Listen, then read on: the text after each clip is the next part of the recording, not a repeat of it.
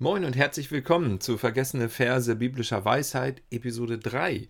Dabei fand ich die Schriftrolle mit dem Verzeichnis der ersten Heimkehrer. Sie kamen mit Zerubabel, Jeschua, Rehum und Baana. Von den Sippen kehrten zurück Jedaja, die Nachkommen von Jeschua, Paschua. Halt, halt, stopp!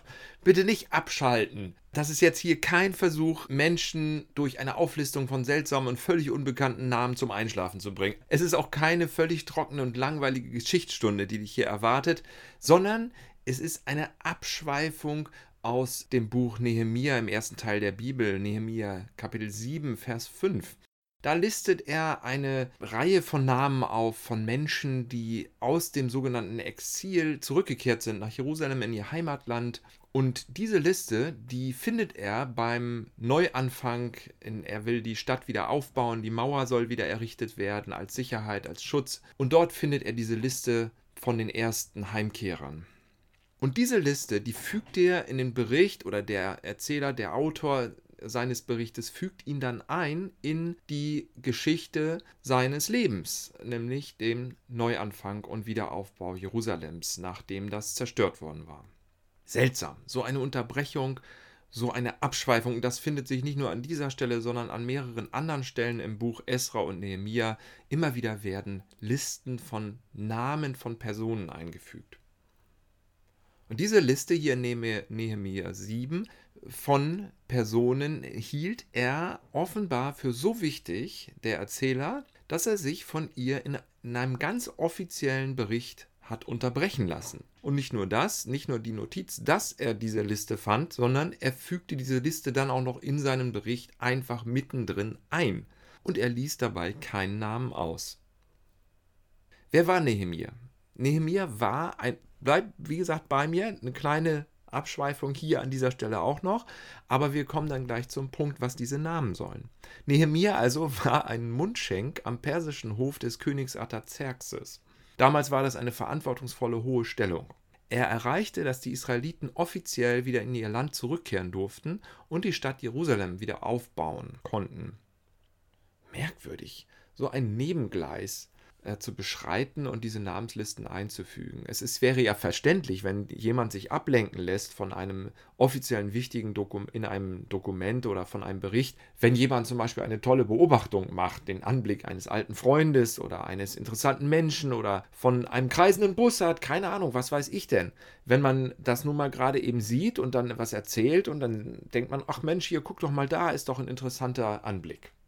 Da gibt es ja nun tausend Möglichkeiten, vom Thema abzuschweifen. Aber eine Liste mit Namen? Eine Liste, die gefunden wird? Und dann auch noch eine, die Wort für Wort abgeschrieben und an die nächste Generation weitergegeben wird und an die Leserinnen und Leser? Seltsam, wie trocken ist denn das? Wie kann man sich denn nur von so etwas ablenken lassen?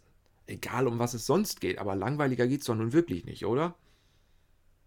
Nehemia war bekannt für seine äußerst sensible Menschenführung, er war bekannt für die gute Organisation des Baus einer Schutzmauer.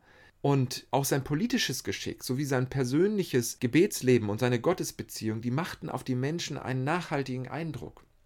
Er war eine überaus fähige Führungsperson. Von daher ist es sehr unwahrscheinlich, dass dieser Nehemia, dass er nicht wusste, was er tat, als er mitten in dem Bericht, in den ganzen Verantwortungsbereichen auf einmal diese Namensliste festhielt. Warum also diese Abschweifung? Warum diese Unterbrechung einer ansonsten interessanten Geschichte des Neuaufbaus?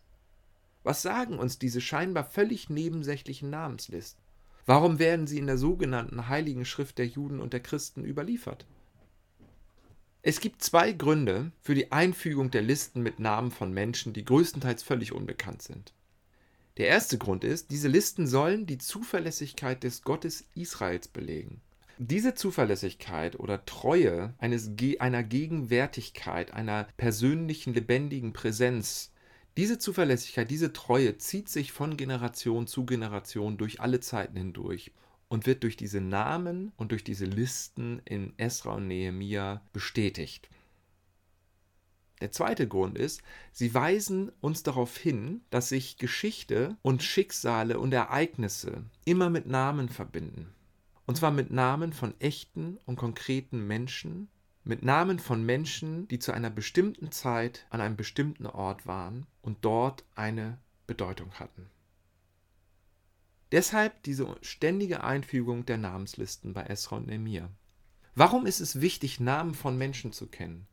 Warum sind Namen von Personen überhaupt von Bedeutung? Was ist mit meinem eigenen Namen und meiner Geschichte? Ich gebe zu, mir fällt es manchmal sehr schwer, so eine Spur des Guten zu erkennen. Es kommt von, hängt auch von meiner Verfassung ab. Manchmal will ich von meiner Geschichte gar nichts wissen. Manchmal will ich auch von meinem Namen nichts wissen. Manchmal kann man nicht so viel Gewinnbringendes und Gutes in der eigenen Historie feststellen.